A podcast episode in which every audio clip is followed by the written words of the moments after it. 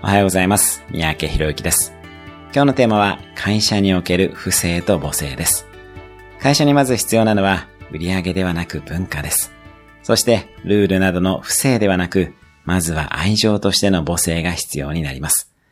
経営者が男性の場合には不正だけではなく母性も発揮していく必要があります。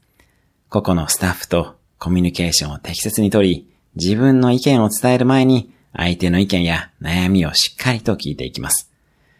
もし自分でどうしても母性を発揮できない場合は、母性を発揮してくれる人に仲間になってもらう必要があります。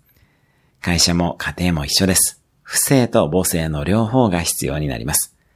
当然、あなたが経営者でない場合でも、自分の組織に適切に母性と不正をもたらしていく努力をしてみましょう。